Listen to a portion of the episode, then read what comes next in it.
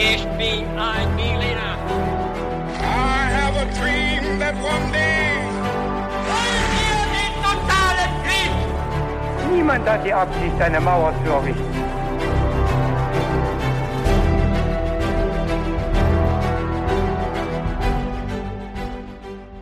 Hi und herzlich willkommen zu einer weiteren Folge His2Go. Ich bin David Und ich bin Viktor. und ich sage euch kurz, wie es bei His2Go immer abläuft, falls ihr vielleicht zum ersten Mal reinhört. Victor hat jetzt eine Geschichte für uns vorbereitet und ich habe keine Ahnung, worum es dabei gehen wird. Und Victor wird zum Reinkommen für uns alle jetzt ein paar Fragen stellen, also mir. Ich werde versuchen, die zu beantworten und alle, die zuhören, können natürlich auch dann mitraten bei den Fragen. Bevor wir aber dazu kommen und mit der Geschichte starten, gibt's noch eine klassische Frage bei uns, nämlich Victor, was trinkst du zum Podcast? Ich trinke heute zum Podcast einen eisgekühlten Eiskaffee. Super. Und ich habe für diese Folge einen frisch gepressten Orangensaft, was ganz Erfrischendes. Okay.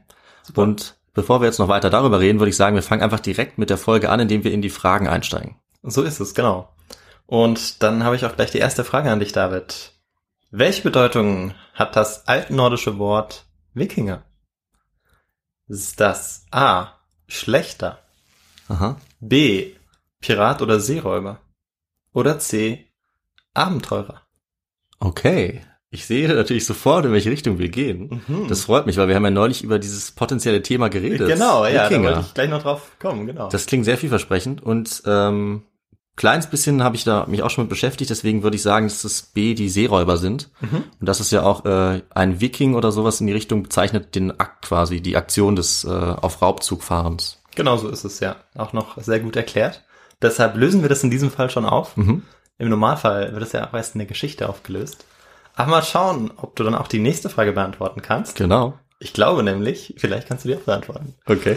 Wie kam Erik Thorvaldsson, Erik der Rote, zu seinem Beinamen? War das A. aufgrund seines roten Haupt- und Barthaares? B. weil er einen roten Schild trug? Oder C. weil Blut an seinen Händen klebte? Hm, nee, das weiß ich nicht, muss ich sagen. Mhm. Das sind eigentlich alles ganz gute, also das mit den Haaren wäre irgendwie so ein Klassiker. Mhm. Ähm, ich weiß aber auch, dass irgendein so ein bekannter Wikinger ähm, mal verbannt wurde. Bestimmt, weil er irgendwas Blutiges gemacht hat. Aber meistens liegt es doch an den Haaren, also ich würde schon mal auf die Haare tippen jetzt. Okay, du gehst auf A. Ja. Sehr gut. Und die letzte Frage, die eine Schätzfrage ist. In welchem Jahr wurden im Nordosten Kanadas Überreste einer Wikingersiedlung gefunden?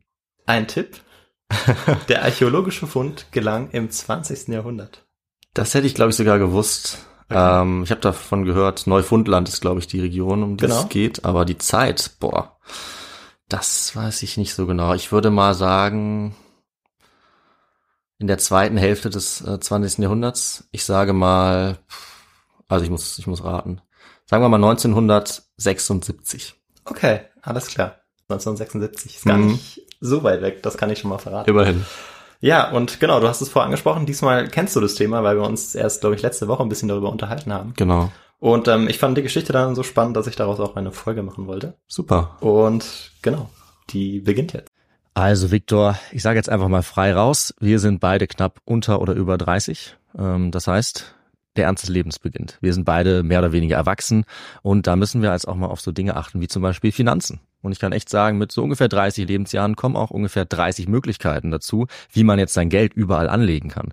Zack, habe ich dann ein Girokonto, ein Tagesgeldkonto, ich kann in Bitcoins investieren, habe ich auch gemacht oder gleich in Dogecoins. Ich habe auch ein klitzekleines Aktienportfolio und ich könnte natürlich jetzt jeden Tag jedes dieser Konten checken. Aber Victor, du kennst mich, ich bin natürlich viel schlauer Ja. als das oder viel fauler, das meine ich eigentlich und ich hole mir einfach Hilfe dafür und zwar von der App von Finanzguru. Das ist nämlich eine kleine, aber feine App, die mir einfach all diese Konten verbindet. Finanzguru ist auch unser neuer Partner und kann auch noch einiges mehr. Das stimmt und ähm, tatsächlich wird es immer komplizierter und immer schwieriger, da den Überblick zu behalten. Da gebe ich dir vollkommen recht. Und bei Finanzguru kann man eben die monatlichen Ausgaben und Einnahmen dort eben sehr schnell überblicken und eben auch kontrollieren. Und das Ganze ist dann auch noch in Kategorien eingeteilt. Und da sieht man dann auch, David, dass wir einfach viel zu viel Kaffee trinken. Das ist allerdings wahr. Aber Victor, wenn man merkt, dass man so eine Stelle hat, wo man viel zu viel Geld ausgibt oder es einfach ein bisschen besser überblicken möchte, dann kann man gerade dafür ein eigenes Budget auch anlegen lassen. Und das machst du für Kaffees auch? Ich mache fürs Kaffeetrinken ein eigenes Budget, klar. Nein. Natürlich. Und wie hoch ist dieses Budget, David? Das kann ich dir leider nicht sagen. Man muss auch ein paar Geheimnisse für sich behalten. Aber tatsächlich helfen solche Budgets eben, die Ausgaben besser zu begrenzen. Und ich glaube, wir haben alle irgendeine finanzielle Schwachstelle, sage ich mal. Bei uns beiden ist es halt der Kaffee, aber es könnte auch irgendwas anderes sein. Ja, das stimmt. Bei Finanzguru bekommst du auf jeden Fall auch noch zusätzlich Finanztipps, um eben beispielsweise bestimmte Ausgaben wie den Kaffeekonsum zu überblicken. Mhm. Also es gibt quasi intelligente Budgetvorschläge, die dir einfach helfen. Du kannst dir genau anzeigen lassen außerdem, wie viel Geld dir bis zum Monatsende bleibt. Das alles wird aufaddiert und gegengerechnet dann. Und das trifft natürlich auch auf die wirklich wichtigen großen Ausgaben zu, also nicht nur auf den Kaffee. Auf der App Finanzguru kann man zusätzlich auch das eigene Kaufverhalten analysieren, um dann zukünftige Veränderungen zu planen oder eben bequem einzusehen. Das Ganze funktioniert so, du lädst die App runter, verknüpfst dein Konto und auf dem Homescreen klickst du dann auf dein Profil oben rechts und kannst dort den Gutscheincode eingeben. Und der ist, das ist ganz einfach, His to Go. Und damit kannst du als Neukundin und Neukunde Finanzguru Plus drei Monate lang kostenlos nutzen. Also nochmal der Code His to Go. So wie der beste Geschichtspodcast. So ist es. Es geht also um diese Expedition oder besser gesagt um mehrere Expeditionen der Wikinger auf den amerikanischen Kontinent. Zwei isländische Sagas aus dem 13. Jahrhundert berichten uns darüber und zwar ziemlich detailliert. Und ähm, ja, diese ganze Expedition oder die Expedition sollen etwa um das Jahrtausend stattgefunden haben. Zum Einstieg werde ich einen kurzen Abschnitt aus einer der beiden Sagas, die Grönländiger Saga, die Saga über die Grönländer, Mhm. vorlesen. Sie kamen zu einer Insel, die nördlich des Landes lag, und gingen dort hinauf und sahen sich bei gutem Wetter um. Sie fanden da Tau auf dem Gras und berührten da als erstes mit den Händen den Tau und führten sie zum Mund und dachten, noch nie etwas Süßeres gekostet zu haben. Sodann gingen sie zu ihrem Schiff und segelten in den Sund hinein, der sich zwischen der Insel und der Landzunge erstreckte, die im Norden vom Land kam, und steuerten westlich des Kaps vorbei. Dort war es bei Ebbe sehr leicht, und ihr Schiff lag da auf, und das Meer war nur weit vom Schiff entfernt zu sehen. Sie waren aber so neugierig drauf, an Land zu kommen, dass sie nicht warten wollten, bis die Flut wieder das Schiff hob, sondern rannten zum Land, dort wo ein Fluss aus einem See floss. Aber sobald die Flut wieder das Schiff hob, nahmen sie das Beiboot und ruderten zum Schiff und brachten es in die Flussmündung hinein, dann in den See, und dort warfen sie Anker und trugen ihre Feldschlafsäcke vom Schiff und machten sich Hütten. Dann beschlossen sie, diesen Winter da zu verbringen und bauten dort ein großes Haus. Da mankelte es weder im Fluss noch im See an Lachs, und zwar größerer Lachs, als sie je zuvor gesehen hatten. Ja, und die Frage ist natürlich, konnte es sich dabei um Amerika handeln? Aha. Und wo war natürlich dieser Ort genau, wo sie möglicherweise in Amerika gelandet waren? Ja, das klingt jetzt so, als wäre es äh, Neufundland, wo dann tatsächlich äh, Spuren gefunden wurden. Später. Ja, der, genau der Spur werden wir auch noch nachgehen. Und ja, weitere mittelalterliche Quellen legten dann eben auch eine Ankunft von Wikingern in Amerika nahe, aber es fehlten eigentlich noch archäologische Beweise Mhm. für diese Theorie.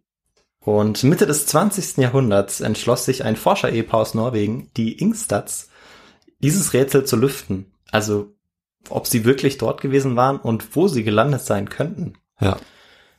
Ja, Ann Stin Ingstad und ihr Ehemann Helge Ingstad machten sich dann auf die Suche nach den Spuren, um eben die Theorie zu beweisen, dass bereits 500 Jahre vor Kolumbus europäische Entdecker in Amerika gelandet waren. Und jetzt kurz zu den Ingstads. Helge Ingstad war ein gelernter Rechtsanwalt, verkaufte 1926 seine Anwaltspraxis in Levanger in Norwegen und zog anschließend nach Nordkanada. Und ja, dort hat er eigentlich auch die Natur schon sehr genossen und hat sich auch vorher schon sehr verbunden mit der Natur gefühlt. Und er lebte in den nächsten Jahren dann auch als Pelzjäger und hat schon auch über diese Pelzjagd einige Bücher veröffentlicht. Und von 1932 bis 1933 lebte Helge Ingstad dann in Grönland.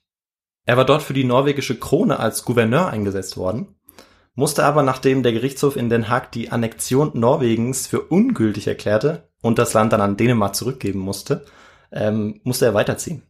Und als Entschädigung hat er dann von der norwegischen Krone das Amt des Gouverneurs von Spitzbergen bekommen. Gouverneur sogar, das klingt ja äh, nicht schlecht. Ja, ja. Er hat's weit gebracht. Und äh, ja, Spitzbergen liegt nördlich von Skandinavien und ist das nördlichste permanent besiedelte Gebiet der Welt. Mhm. Ähm, ich wusste gar nicht so genau, dass man überhaupt oberhalb von Skandinavien noch siedeln kann. Doch, ich habe äh, mal davon gehört, dass es da Eisbären gibt. Und ich glaube, Ja, genau. das einzige Mal, wo ich leider jemals von Spitzbären gehört habe, ist, wenn Leute von Eisbären angegriffen werden. so. Ja, kommt auch vor tatsächlich. Genau, aber ich hätte nicht gedacht, dass man da eben permanent leben kann. ja. Ist aber so. Aber kommen wir zurück zur Geschichte. Auf Okay. Spitzbergen lernte Helge die 20 Jahre jüngere Archäologin Aniston Moe kennen. Und nach einer Expedition äh, nach Neumexiko zu den Appalachen, also da war Helge Ingstad alleine unterwegs, kehrte er 1941 zurück und heiratete dann im selben Jahr eben Anstin Moe, die dann daraufhin den Namen annahm Ingstad. Ihr archäologisches Wissen und sein Entdeckergeist bewogen dann auch beide dazu, die Fährten nach den Überresten der wikingerzeitlichen Skandinavier aufzunehmen. Und von Oslo aus begaben sie sich regelmäßig auf Expeditionen im nördlichen Kanada. Noch vor dem Studienabschluss Aniston Moes hatten sich beide mit den Resten der mittelalterlichen skandinavischen Kolonie auf Grönland beschäftigt, die äh, auch eine nicht unwichtige Rolle für unsere Geschichte spielen wird. Okay, ich bin gespannt. Auf mehreren Reisen entlang der kanadischen Ostküste auf kleinen Booten, zu denen sie auch immer wieder ihre Tochter im Teenageralter mitnahm, verglichen die Ingstads die Landschaft mit den Beschreibungen der Sagas und sie befragten Einheimische und suchten nach alten Bauresten. Und endlich 1960 erfuhr das Ehepaar bei einem weiteren Besuch auf Neufundland von einem Einheimischen, dem Fischer George Decker, dass sich bei Lens Umedo ganz im Nordosten Kanadas an der Küste Neufundlands überwachsene Mauerreste befanden. Mhm. Also du hattest recht mit Neufundland. Immerhin. Ja. Und ja, als die Ingstads dann diese Mauerreste 1961 untersuchten, vermuteten sie schnell, dass aufgrund der Form der Häuser und des Baumaterials, nämlich aus Grassoden, das sind Grasnarben, ähm, dass es sich dabei tatsächlich um die Überreste einer skandinavischen Siedlung handeln könnte. Und ja, nach jahrelangen Grabungen und weiteren Forschungen in Lansomedo stand fest, dass die Gebäude, die man gefunden hatte, tatsächlich von Skandinavierinnen und Skandinaviern aus der Wikingerzeit gebaut worden waren. Dafür sprach, dass man neben den für Island und Grönland typischen Hausgrundrissen weitere, wenn auch nur wenige Artefakte fand, die man dann als endgültige Beweise anführen konnte. Das waren zum Beispiel eine kleine Lampe aus Speckstein, wie sie nur in Grönland vorkommt, Schlacke von Eisenverarbeitung aus einem kleinen, als Schmiede zur Bootsreparatur gedeuteten Nebengebäude und schließlich als schwerwiegendster Beweis, wichtigster Beweis, das war ähm, eine kleine Ringnadel, wie sie aus dem Wikingerzeitlichen Norwegen bekannt war. Mhm. Mhm. Und ja, das war dann sozusagen der materielle Beweis für die schriftlichen Überlieferungen und der schien jetzt gefunden und zeigte, dass die Wikinger 500 Jahre früher in Amerika gelandet waren als Kolumbus. Mhm.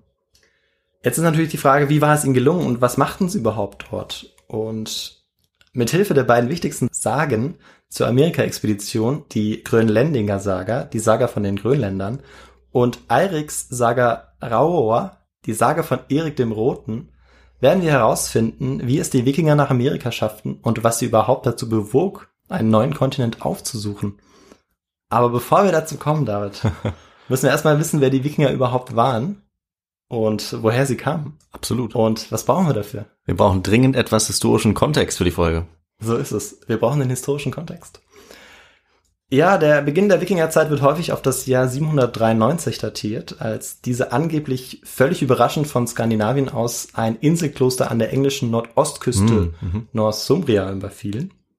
Weiß nicht, ob ich es richtig ausgesprochen habe. Äh, wahrscheinlich würde man Northumbria sagen auf Englisch, Ja. aber ich, auf Deutsch keine Ahnung. Nee, aber ist doch gut, dass du das nochmal äh, richtig aussprechen konntest. Ich denke. Ähm, England war zu diesem Zeitpunkt in mehrere Reiche unterteilt und kein geeintes Königreich. Und dieses äh, Northumbria, das war eben der ja nordöstliche Teil von England, ähm, südöstlich von Schottland. Mhm. Genau.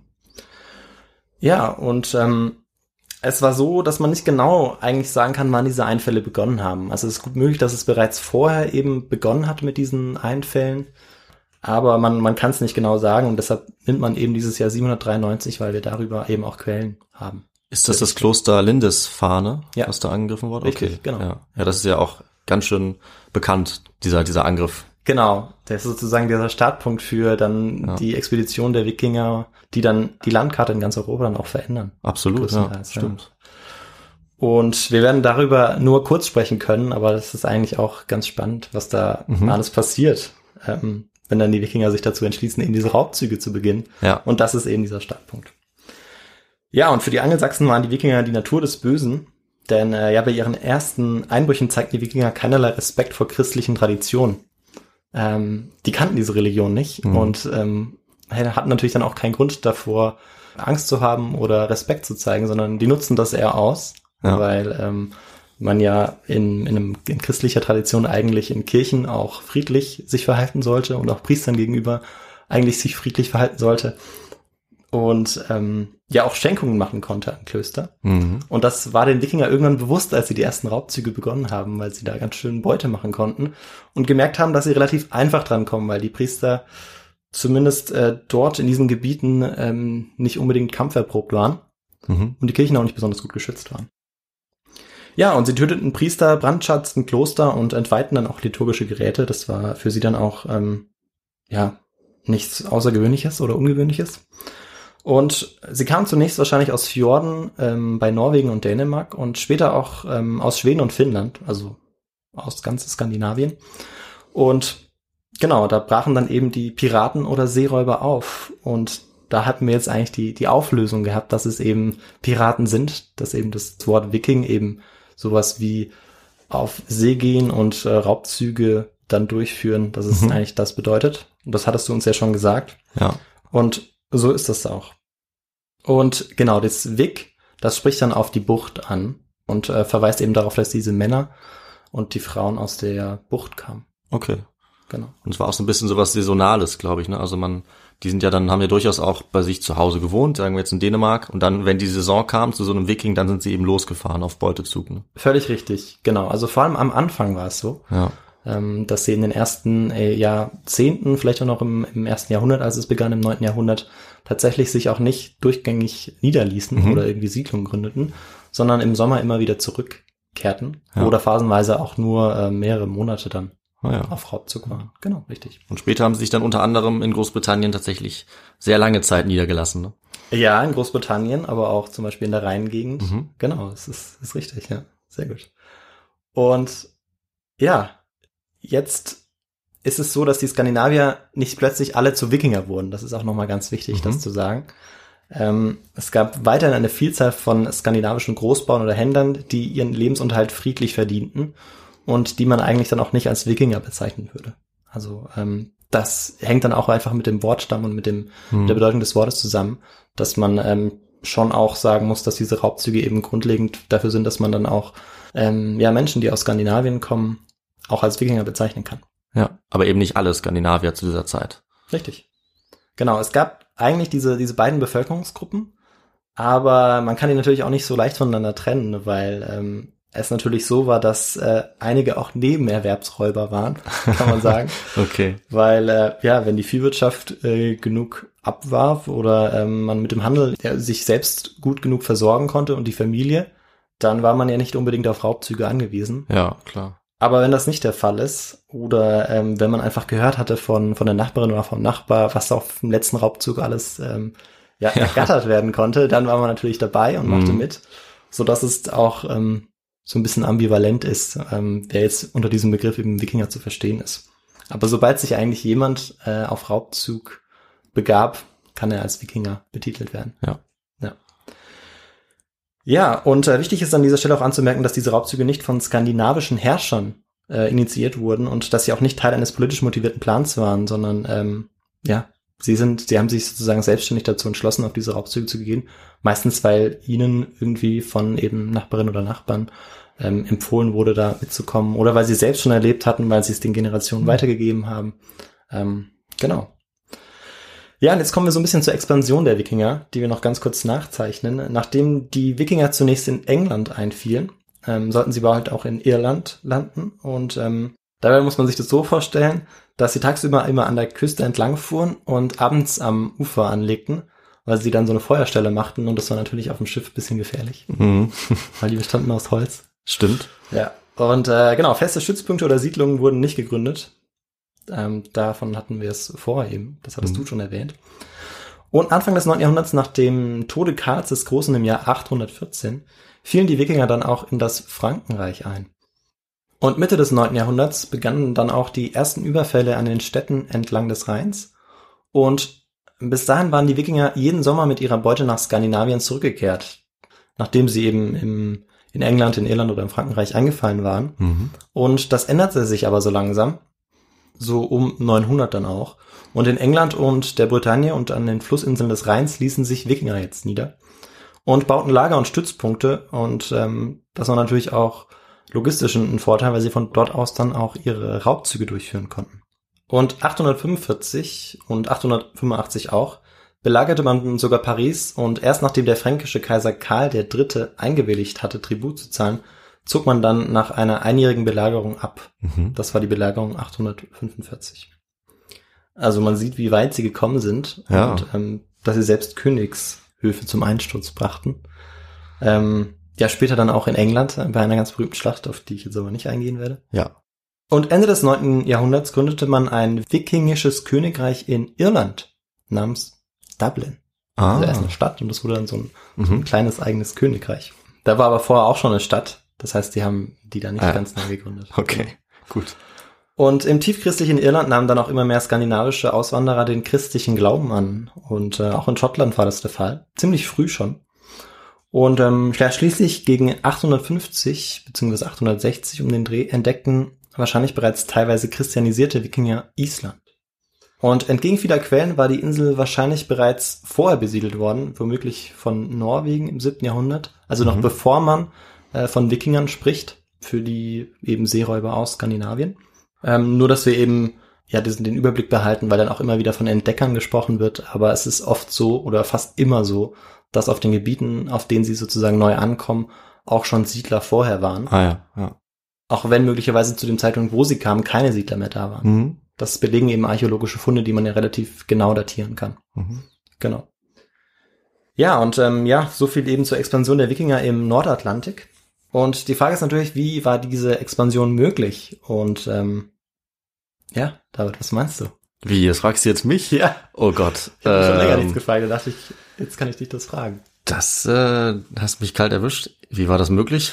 Ich habe keine Ahnung. Ich nehme mal an, äh, man hat ähm, vielleicht Reichtum gehabt durch die Plünderung, dass man sich sowas überhaupt leisten konnte. Oder Ja. es gab einen gewissen sozialen Druck, aber also dass man Ja. expandieren wollte, aber ich, Ja. ich weiß es nicht. Ja, mit dem sozialen Druck hast du auf jeden Fall recht. Darauf kommen wir nachher noch zu sprechen. Ähm, in äh, typischer Lehrermanier wollte ich aber eine bestimmte Antwort von dir hören. Und dann wie immer habe ich natürlich die Antwort nicht gefunden. nee.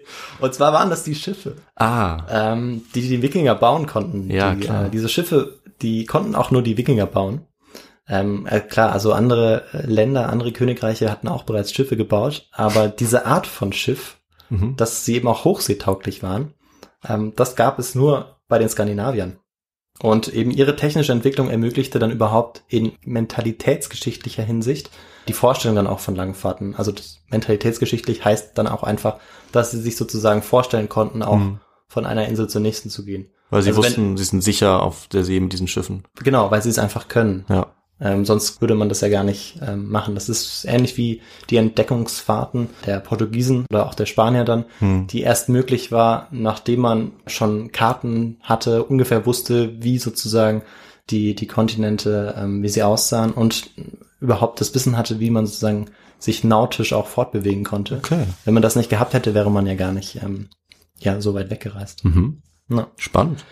Und genau, diese Schiffe der Wikinger, die sahen aber nicht alle gleich aus. Also oft ist es so, wenn wir irgendwie so einen Film über Wikinger schauen, ähm, dann sehen die Schiffe alle gleich aus, aber die hatten ganz unterschiedliche Schiffe. Also für den Fischfang, für den Handel und eben auch für die, für die Hochseefahrt. Und für diese Langfahrten über den Nordatlantik äh, war es auch so, dass sie deutlich hochbordiger waren. Das heißt, dass ähm, ja, wenn der Wellengang sehr hoch war oder sehr stark war, dass dann ähm, nicht irgendwie sofort das Schiff überflutet wurde, Hm. sondern dass man da auch so ein bisschen länger aushalten konnte, selbst wenn es ein bisschen stürmischer wurde. Ja, und interessant ist auch, dass bei der Navigation die Wikinger eigentlich natürlich noch keinen Kompass hatten, der war auch noch gar nicht erfunden. Aber auch kein anderes Peileinstrument. Mhm. Ähm, das ist ja dann ganz anders als bei den Entdeckungsfahrten, die dann später stattfinden, auch bei der Entdeckungsfahrt von Kolumbus, der dann über ganz viele unterschiedliche Peilinstrumente verfügt. Ja. Ähm, ja, David, ich sehe gerade, ich habe da eine Frage an dich. Ich weiß schon, du brauchst, du hast, willst, du willst wissen, wie sie sich denn sonst orientieren konnten. Genau. Ich würde sagen, am Himmel vielleicht, oder? Hätte ich jetzt Ja. geschätzt. An den Sternen oder an der Sonne, sowas in die Ja. Richtung. Ja, ist richtig. Also der Polarstern ist natürlich immer eine gute Hilfe. Mhm. vor allem für Ost-West-Fahrten oder West-Ost-Fahrten.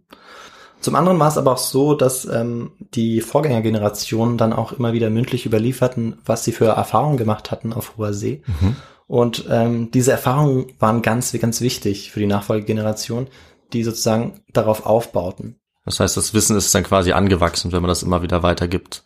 Genau. Okay. Ja. Aber es ist äh, schon auch so, dass ähm, sich diese Wikingerschiffe oft auch verfahren haben und oft auch nicht Okay. an ihr Ziel gekommen sind. Ja. Und es ist auch häufig so, dass sie dann so auch ähm, einige Entdeckungen ah, machen konnten. verstehe. Wenn man von sich mal neuen Ufern. völlig falsch äh, informiert, so wie andere Leute zum Beispiel, ein gewisser Kolumbus, der denkt, er fährt woanders hin. Ja, genau. So ging es den Wikingern auch, nur dass sie ähm, auch keine Peilinstrumente hatten.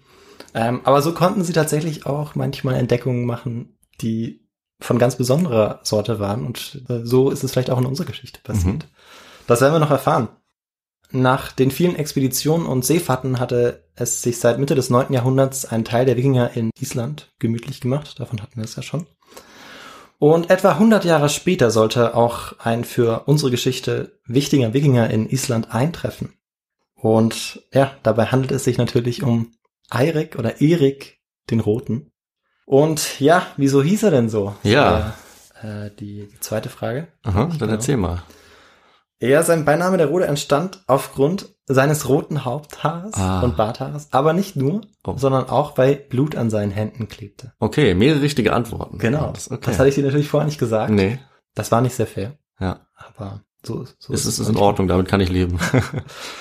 Ja, wieso war er nun nach Island gekommen? Ähm, hast du da eine Vermutung oder weißt du das vielleicht sogar? Ich glaube, er wurde verbannt, äh, Hm. weil er im Streit jemanden umgebracht hatte, wenn ich mich richtig erinnere. Oder sowas. Ja, Ähnliches. ja, es ist, es ist ziemlich, ziemlich richtig. Ähm, es war nämlich nicht er, der jemanden umgebracht hatte, Ah, sondern es war im Jahre 970 sein Vater. ah, okay. Und ähm, ja, die ganze Familie musste dann aus Norwegen fliehen und ja, sie flohen dann auch nach Island und äh, dort machte aber die Familie Thorvaldsson dann wieder von sich reden, weil äh, zwölf Jahre später dann auch der Sohn, in dem Fall hattest du recht, Oh, also auch Erik selbst sich eben so ungehobelt wie der Vater verhielt und äh, einen Mord beging. ungehobelt nennst du das? Also er wurde, okay, er wurde zum Mörder. Okay. Ja, also es war eigentlich eine Vergeltungsaktion für die Tötung seiner Sklaven. Ähm, Okay. Der Nachbar hatte beauftragt, ähm, seine Sklaven zu töten, weil die sich irgendwie in einem Streit befanden. Okay. Und ähm, ja, das fand Erik dann nicht so gut. Und er hat dann äh, die Mörder dann umgebracht. Und genau, es war jetzt also zwölf Jahre später. Also wir sind jetzt im Jahre 982. Und er wurde dann verbannt. Also diesmal Erik, nicht Mhm. sein Vater. Die zweite Verbannung im, in Genau, der zweiten die zweite Generation. Verbannung. Diesmal unser Protagonist. Und ähm, der wurde für drei Jahre verbannt. Und zwar vom Alting aus Island. Und ähm, ja, dieses Parlament, dieses Alting, das existiert tatsächlich bis heute oder trägt bis heute den Namen Alting Mhm. und ähm, ist interessanterweise damit nach dem färöischen Lokting, das natürlich auch auf die Zeit der Wikinger beruht, das zweitälteste bestehende Parlament der Ah, Welt. ja. Da ist dieser Name Ting drin, ne? Der sowas, was bedeutet sowas wie Rat oder sowas? Rat und Versammlung, genau, richtig, ja. ja. Ja, und wo schlug es jetzt unseren Erik hin? Das ist noch keine Frage, ich will noch keine Antwort. Mhm. Ähm, ich verrate es noch nicht und du auch nicht, weil ich glaube, du weißt es. Vielleicht. Und das war auf jeden Fall eine große Insel. Und nachdem er die Insel eben während seiner Verbannung erkundet hatte, ähm, kehrte er nach drei Jahren dann wieder zurück. War ja nur für drei Jahre verbannt worden. Und zurück in seine Heimat entschloss er sich jetzt dazu, auf diese Insel zurückkehren zu wollen. Ähm, aber er wollte natürlich nicht ganz alleine gehen. Und er wollte jetzt bei anderen Siedlern ähm, dafür werben, mitzukommen in dieses neue, ja, so schöne Land. Mhm. Und er dachte sich jetzt dafür einen ziemlich überzeugenden Namen aus für diese Insel. Und jetzt, David, darfst, darfst du äh, auf die Frage antworten, wohin er denn ging. Ich glaube, er ging nach Grönland, da bin ich mir jetzt doch recht sicher. Ja. Und äh, Grönland heißt natürlich nichts anderes als Grünland. Und ja, dieses Land war selbst zu seiner Zeit nicht sehr grün wahrscheinlich. Hm. Und ähm, war wahrscheinlich grüner als heute und auch grün genug, um dort zu leben. Ähm, aber es ist wahrscheinlich tatsächlich so, dass er das ein bisschen äh, beschönt hat, einen kleinen Euphemismus aus Ja. diesem äh, Namen gemacht hat für dieses Land. Aber er hatte Erfolg beim Anwerben und äh, so brachen 986 einige Schiffe mit angeblich 700 Menschen an Bord nach Grönland auf. Und in der Grönländiger Saga heißt es dazu, so sagen weise Männer, dass in demselben Sommer, als Erik der Rote ausfuhr, um Grönland zu besiedeln, 25 Schiffe aus dem Breidafjord und Borgajfjord ausliefen, aber nur 14 dort ankamen. Hm. Einige trieb es zurück, aber einige scheiterten. Das war 15 Jahre, bevor das Christentum in Island als Gesetz angenommen wurde. Der letzte Satz war ein kleiner Spoiler. Mhm. Äh, genau um das Jahrtausend äh, ist es so, dass ähm, der Christentum nach Island kommt und wir werden auch noch sehen, wie.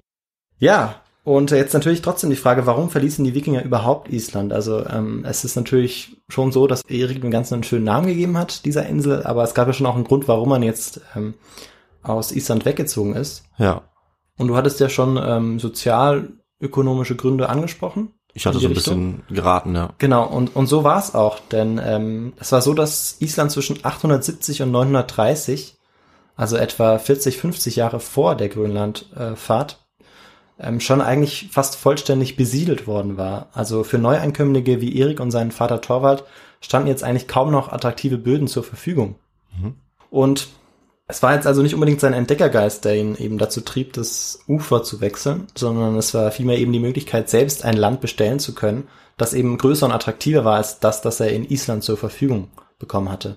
Und auf der anderen Seite war er natürlich auch nicht sehr beliebt bei seinen Mitmenschen, nachdem er verbannt worden war. Oh ja, klar. Aber für alle anderen, die mitgekommen sind, war schon auch der Grund, dass sie eben sicher hofften, ähm, mehr Platz zu haben und ein attraktiveres Land vorfinden zu können. Und Eriksfjord, nach Erik wurde das Fjord benannt, in der 985 einer der beiden Hauptsiedlungen dann auch gegründet wurde. Einige Jahre später wurde 250 Seemeilen, das sind etwa 650 Kilometer, ähm, wurde nordwestlich des Erikfjords eine zweite Siedlung gegründet, die dann auch Westsiedlung in den mittelalterlichen Überlieferungen ähm, heißen soll. Zusammen hatten die beiden Siedlungen wohl nie mehr als 280 Höfe, auf denen etwa ja bis zu 3000 Menschen lebten. Mhm. Ja, und aus dem Raufbold und Totschläger Erik war ein unumstrittener Kolonialgründer und oberster Anführer geworden. Ja, und auf seinem Hof fand jährlich das Alting statt, also er hatte auch diese Versammlungsform eingeführt. Und ähm, er schien jetzt eigentlich seinen Frieden gefunden zu haben. Ja, jetzt war es aber so, dass Grönland ähm, ja schon auch damals nicht ganz so attraktiv war und ähm, vor allem ein ganz wichtiger Rohstoff fehlte. Ähm, da kannst du dir vorstellen, welcher Rohstoff das gewesen sein könnte. Äh, ich, ich war noch nie äh, auf Grönland Ja. oder in Grönland, deswegen bin ich mir nicht ganz sicher.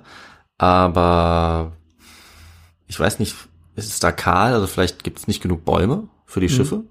Genau, also es äh, fehlte vor allem Holz. Ja. Und das war für den Schiffbau und damit eigentlich den Lebensunterhalt, weil man ja damit Ja. nicht nur Raubzüge plante, sondern auch Fischen ging zum Beispiel oder Handel trieb, ähm, natürlich überlebenswichtig. Und ähm, ja, dieser Rohstoff wurde schmerzlich vermisst.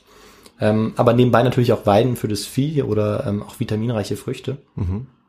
Es gab also ähm, viele Gründe, um äh, sich mit dieser Expedition, mit dieser ersten Expedition nach Grönland nicht zufrieden zu geben.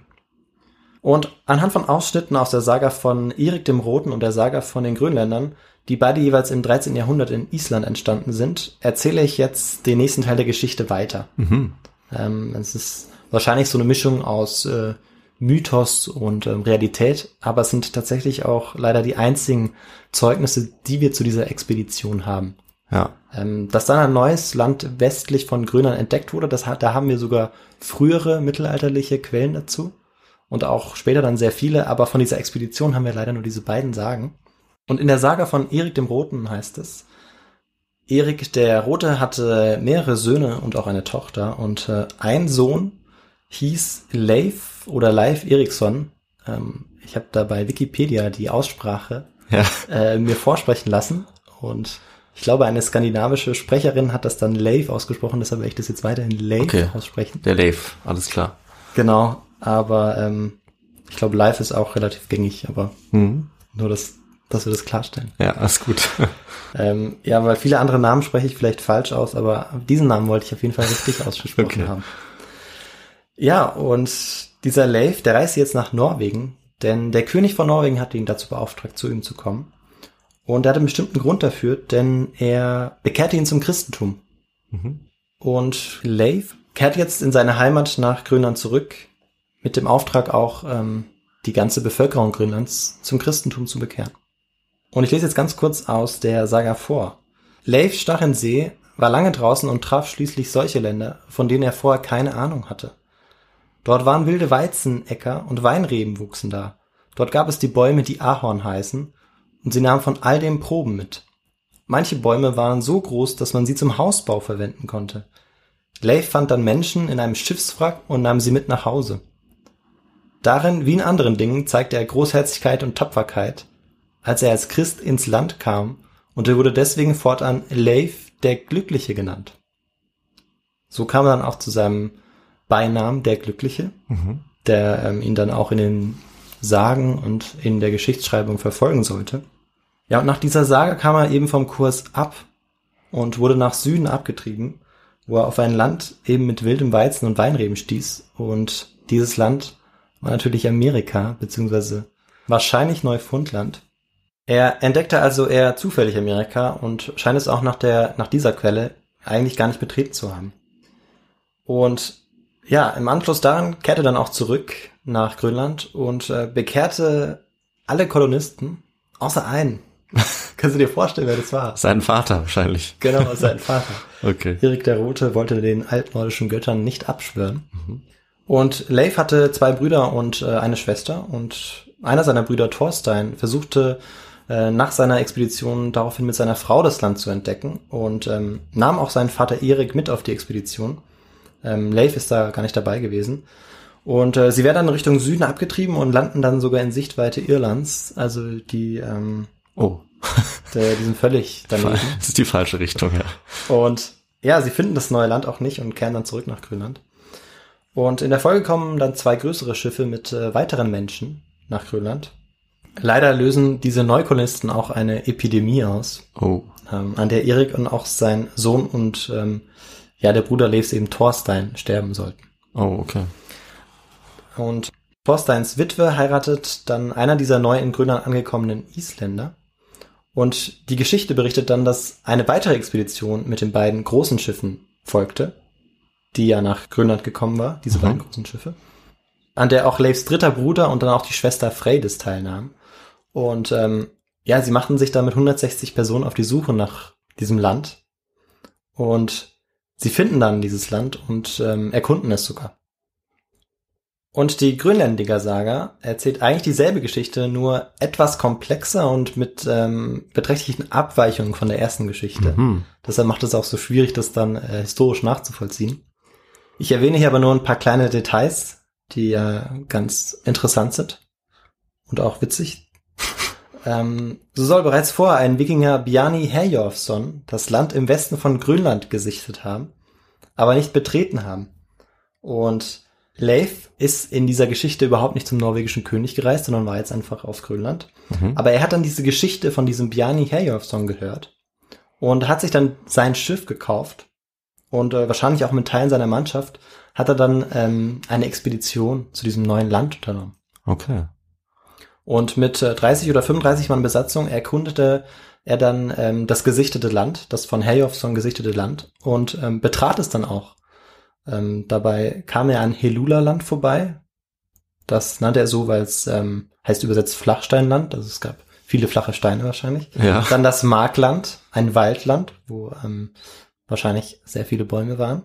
Und ähm, schließlich traf er auch auf das legendäre Finnland mhm. mit V, wo er laut der Grönländer-Saga dann auch an Land gegangen sein soll. Und eines Abends geschah dann dort auch wohl folgende lustige Anekdote. Mhm. Deshalb hatte ich vorher noch äh, witzig hinzugefügt. Ja, ich dachte schon so, hm, wird's noch witzig? ich lese jetzt kurz aus der äh, Saga der Grönländer vor. Eines Abends geschah es, dass ein Mann aus ihrer Gruppe verschwand, und das war ein Südmann, Deutscher, namens Türkir. Leif nahm das sehr schlecht auf, denn Türkir hatte viele Jahre bei seiner Familie gelebt und Leif liebte ihn schon als Kind sehr. Er sprach nun heftig auf seine Fahrtgenossen ein und machte sich mit zwölf anderen Männern auf, ihn zu suchen.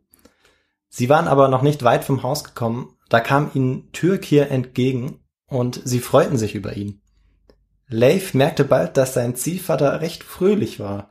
Er hatte eine flache Stirn und unruhige Augen und ein unbedeutendes Gesicht, reingewachsen und äh, schwächlich, aber ein kunstfertiger Mann in allen möglichen Dingen. Da sprach Leif zu ihm, Wieso kommst du spät, Ziehvater, und weg von deinen Fahrtgenossen? Da redete er zuerst lange auf Deutsch, verdrehte die Augen und schnitt Grimassen, aber sie verstanden ihn nicht. Nach einer Zeit aber sagte er auf Nordisch, ich bin nicht viel weiter gegangen als ihr. Ich kann aber eine Neuigkeit erzählen. Ich habe Weinreben und Weinbeeren gefunden. Ist das wahr, mein Ziehvater? sprach Leif. Gewiss ist das wahr, antwortete er, weil wo ich geboren wurde, mangelt es weder an Weinreben noch an Weinbeeren. Ah, verstehe. Und als der Frühling kam, bereiteten sie die Abreise vor und Leif gab dem Land den Namen nach seinen Eigenschaften und nannte es Finnland. Sodann segelten sie aufs Meer hinaus und hatten guten Fahrtwind, bis sie Grönland sahen und die gletscherbedeckten Berge. Ja, Okay. also äh, jetzt wissen wir, ähm, wieso äh, ja dieses Land so heißt. Ja. Und ist natürlich die Frage, ob es tatsächlich auf ähm, das Weinland zurückzuführen ist. Okay. Und das war dann Nordamerika. Das war dann wahrscheinlich ähm, Neufundland. Okay. Aber das kann man leider nicht mit Garantie. Ja. Dazu komme ich am Schluss noch ganz kurz. Also wie man bei uns äh, hier in Süddeutschland manchmal sagt, Fino, sozusagen das äh, Winland oder Finnland. Ja, genau. Es Wortstamm. Ist, es ist, genau. Es ist, es ist ganz interessant, weil Wienland, man sagt, glaube ich, auch im Badischen Wien manchmal zu Wein. Also ich habe es, glaube ich, schon Ah, gehört. okay, okay. Mit langem I bedeutet tatsächlich Weinland. Aber Windland mit kurzem I ist altnordisch für Weideland. Ah. Und es ist wahrscheinlich so, dass die Siedler Grönlands von dem Weideland, Winland, beeindruckt gewesen äh, waren und sie deshalb dann auch ja diesem Land diesen Namen gegeben haben. Und Chronisten machten sich danach den Spaß, äh, das Ganze umzudeuten. Und ja, dieser eine davon, der machte sich eben dann auch einen ganz besonderen Spaß dabei, wie wir gesehen haben. Und in diesem Wienland konnte man das Ganze noch so ein bisschen mystifizieren, dass es eben diese wilden Weinbeeren äh, gab, von denen man so ein bisschen, ja, betrunken wurde. Und nicht zu vergessen den, äh, den Tau, den man genascht hat. Das fand ich auch ganz gut. Ja, Der süße Tau. genau. Und es ist tatsächlich so, dass man erst in den letzten Jahrzehnten eigentlich mit dieser Deutung von Wienland als Weinland gebrochen hat. Weil man lange Zeit dachte, dass es ja tatsächlich vielleicht davon kommen könnte und auch ein Hinweis darauf wäre, wo sich dieses Land befunden haben könnte. Ja, und ähm, wir kommen danach nochmal kurz darauf zu sprechen, was es denn mit diesem legendären äh, Winland auf sich hat Okay. und äh, wo wir, wo man das verorten kann.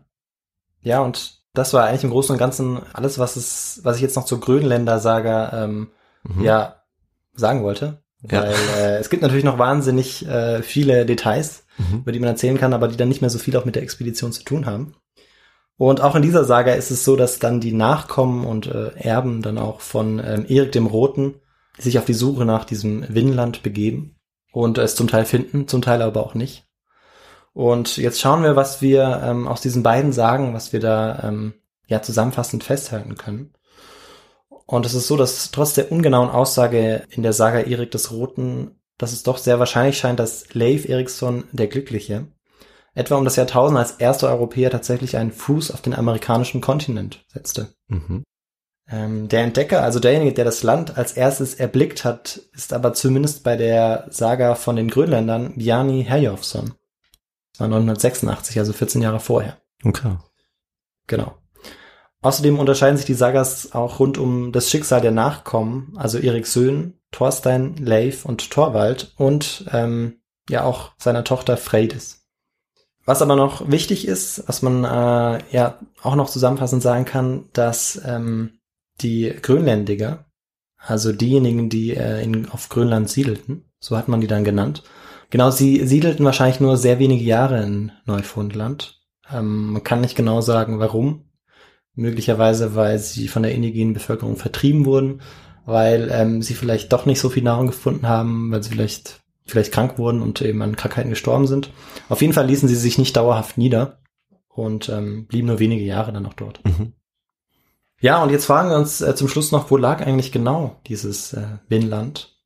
Und es gibt äh, unzählige mittelalterliche Quellen, die ja bereits aus dem frühen 12. Jahrhundert über diesen Ort Winland berichten und äh, versuchen diesen Ort auch immer anhand der Inselketten von Grönland aus zu orten. Weil es sind, da kommen mehrere Inseln im äh, Nordosten Kanadas zwischen Grönland und äh, dem Nordosten Kanadas. Und bei den Grönlandfahrten machten die mittelalterlichen Quellen typischerweise folgende Reihenfolge fest. Zuerst kam eben Grönland, dann Heluderland, dann das Markland und dann Winland. Okay. Und obwohl weitere Fahrten nach Am- Amerika ausreichend belegt zu sein scheinen, also dass es dann auch immer wieder Fahrten geben haben muss, erfahren wir aus den Textquellen leider nicht genug, um genau zu sagen, wo der Sohn Leif Erikson dann tatsächlich Amerika betreten hat. Ja, und da eben bisher alle Versuche der Lokalisierung von Vinland südlich der Siedlung in Lansomedo gescheitert sind, scheint es eben nicht ausgeschlossen, dass sich die Wikinger tatsächlich, die Wikinger oder dann später Grönländiger, tatsächlich um das Jahrtausend genau dort ähm, niedergelassen haben. Mhm. Aber das würde eben diesem schönen Mythos widersprechen, dass es so viele Weinreben dort gegeben hätte, weil die sind weiter südlich zu finden. Okay. Und ähm, ganz und gar nicht in diesem ähm, Gebiet, ganz, ganz im Norden, also wirklich an der Nordspitze Neufundlands, äh, in Lansomedo. Aber eben, das ist auch unwahrscheinlich, dass es diese Herkunft überhaupt hatte, sondern das ist wahrscheinlich eher von den Geschichtsschreibern umgedeutet worden. Ja. Ähm, ja. Ja, und im Anschluss daran lebten die einzigen Wikinger und äh, Wahlgrönländiger bis 1500 auf der Insel am, am Nordpol. Und etwa zu diesem Zeitpunkt, das ist die Epochengrenze eigentlich von Mittelalter zur Neuzeit, Mhm. muss die einzige Wikingerkolonie dann in Grönland untergegangen sein. Entdeckungsreisende des 16. Jahrhunderts trafen dann später nur noch auf indigene Bevölkerungsgruppen der Inuit. Die europäischstämmigen ursprünglichen Wikinger waren ähm, nicht mehr dort. Ja. Okay. Und 1978, wir machen jetzt einen großen Sprung, Mhm. erklärte die UNESCO die Reste der skandinavischen Siedlung auf Neufundland bei Lansomedo zum Weltkulturerbe. Und ja, es scheint, als habe man 961 Jahre später den Ort entdeckt, an dem die ersten Europäer in Amerika an Land gingen. Ah, ja. Und wir wollen äh, dabei natürlich nicht vergessen, dass die ersten Menschen, die ihren Fuß auf den amerikanischen Kontinent setzten, von Asien auskamen. Ähm, wahrscheinlich über die Beringstraße. Aha. Und bereits vor 15.000 Jahren eben der amerikanische Kontinent wahrscheinlich größtenteils besiedelt worden war. Ja.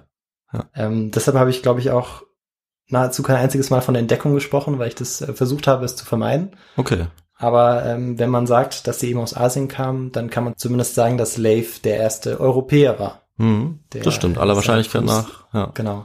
Und auch nicht in ganz Amerika irgendwie Ja. gesetzt hat, sondern äh, an der Nordspitze auf einer Insel in Neufundland. Ja. Ja. Ähm, also es ist alles immer ein bisschen relativ.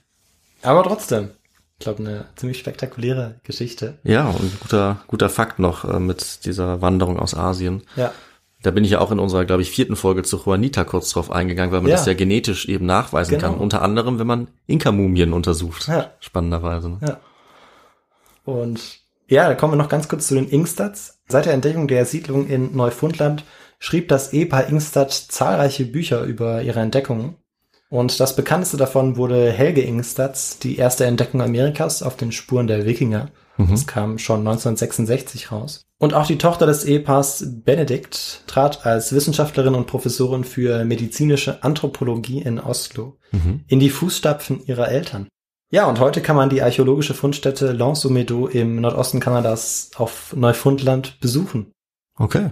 ähm, wenn man eine kleine Reise unternehmen möchte. Eine kleine His-to-Go-Exkursion machen würde. Können wir mal anbieten. Ja, stimmt, ja, als Reiseführer. genau. Einmal quer durch die Welt. Ja, der doch mal was. Stimmt.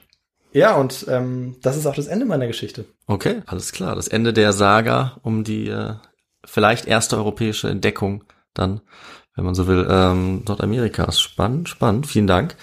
Ähm, wir haben es ja schon ein bisschen angedeutet, eben, äh, dass auf jeden Fall vor Kolumbus äh, diese Menschen aus Grönland aller Wahrscheinlichkeit nach da gewesen sein müssen. Das ist ja die der Schock eigentlich, der, glaube ich, viele Leute ereitert dann. Ja. Ja, äh, ja wir haben es ja gehört, in den 1960er Jahren Ja. dass es dann doch nicht Kolumbus war. Und ich glaube, bis heute wollen das manche sich auch nicht so ganz eingestehen. Aber es ist wirklich, es ist, äh, es ist gesichert, es ist Ja. definitiv so. Ja. ja, dass es auf jeden Fall eben um das Jahrtausend gewesen sein muss, vielleicht Ja. sogar eher einen Ticken früher.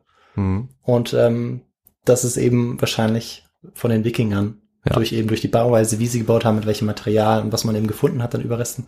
Was übrigens sehr wenig war, Mhm. weil sie auch nur kurz dort waren. Das Klar. beweist das nochmal. Aber ausreichend war, um zu sagen, dass ähm, ja Kolumbus mit Sicherheit nicht Mhm. äh, ja der Entdecker Amerikas war. Ja.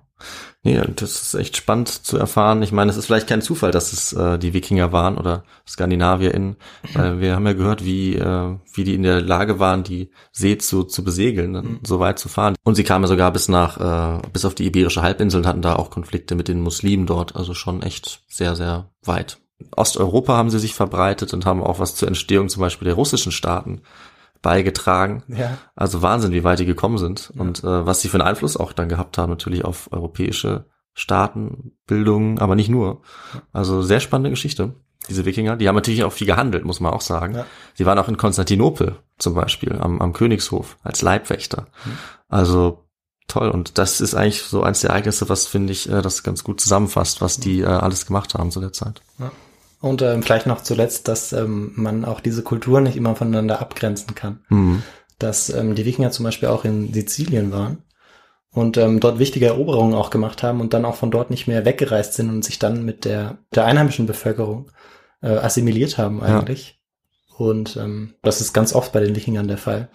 Und sowas auch bei den Normannen zum Beispiel Ja, stimmt. ähm, ja. in der in der Bretagne, im Frankenreich. Mhm. Und ähm, genau, es ist also keineswegs so, dass man die Kulturen irgendwie klar voneinander trennen kann. Und Ja. das ist auch das Spannende. Ja. Super, das ist ein gutes Schlusswort, würde ich sagen. Mit diesem Schlusswort leite ich über zu deinen äh, Quellen, zur Literatur, die du verwendet hast, weil das würde mich noch interessieren. Ja, sehr gerne. Ähm, ich habe äh, hauptsächlich zwei Werke benutzt. Einmal von C.Mac Rudolf Winland, wie die Wikinger Amerika entdeckten. Mhm. Das hat er 2016 ähm, veröffentlicht. Das ähm, erzählt so ein bisschen die Geschichte nach, die ich eigentlich erzählt habe, mit äh, deutlich mehr Details und auch mit vielen ähm, Stellen, wo eben von den Quellen auch zitiert wird und man große Passagen hat, wo man wirklich direkt in diesen Mythos auch so eintauchen kann. Das Okay. ist wirklich ganz spannend. Dann gibt's von Ingstad Helge eben dieses Buch Die erste Entdeckung Amerikas, das übersetzt wurde von Karl und Kette Christiansen, das 1966 rauskam. Und dann gibt's natürlich diese, diese Sagas noch. Tatsächlich habe ich die ähm, selber gar nicht benutzt, weil ähm, eigentlich ausreichend Quellenmaterial in den anderen Werken war. Aber wer ähm, die Saga eben lesen möchte, die gibt es, glaube ich, vollständig tatsächlich nur auf Englisch, soweit ich weiß. Und ähm, heißt The Vinland Sagas, The Icelandic Sagas about the first documented voyages across the North Atlantic. Übersetzt und kommentiert von Kineva Kunz und Gisli Sigurdsson.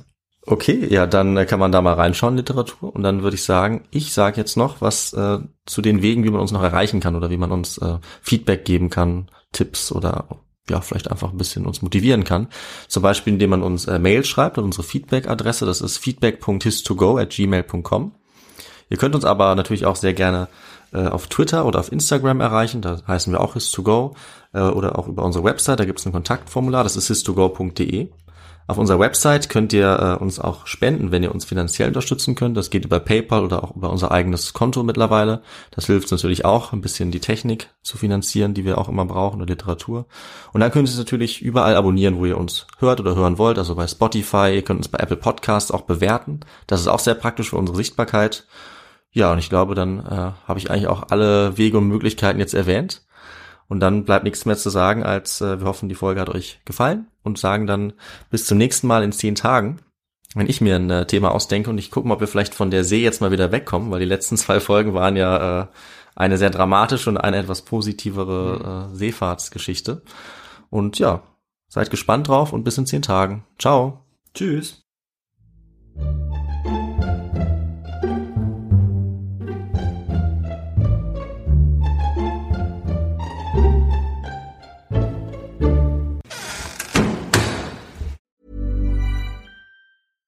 Hi, I'm Daniel, founder of Pretty Litter. Cats and cat owners deserve better than any old fashioned litter. That's why I teamed up with scientists and veterinarians to create Pretty Litter. Its innovative crystal formula has superior odor control and weighs up to 80% less than clay litter.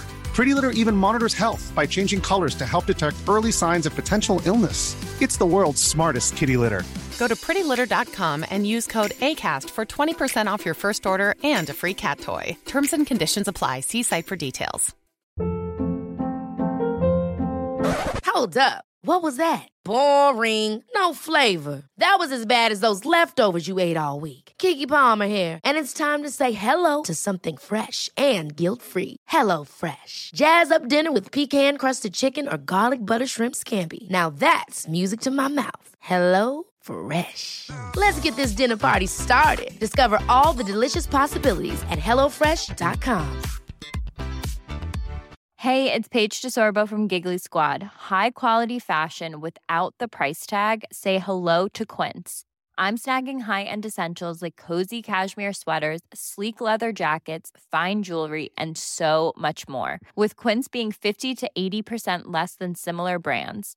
And they partner with factories that prioritize safe, ethical, and responsible manufacturing. I love that. Luxury quality within reach. Go to quince.com slash style to get free shipping and 365 day returns on your next order. Quince.com slash style.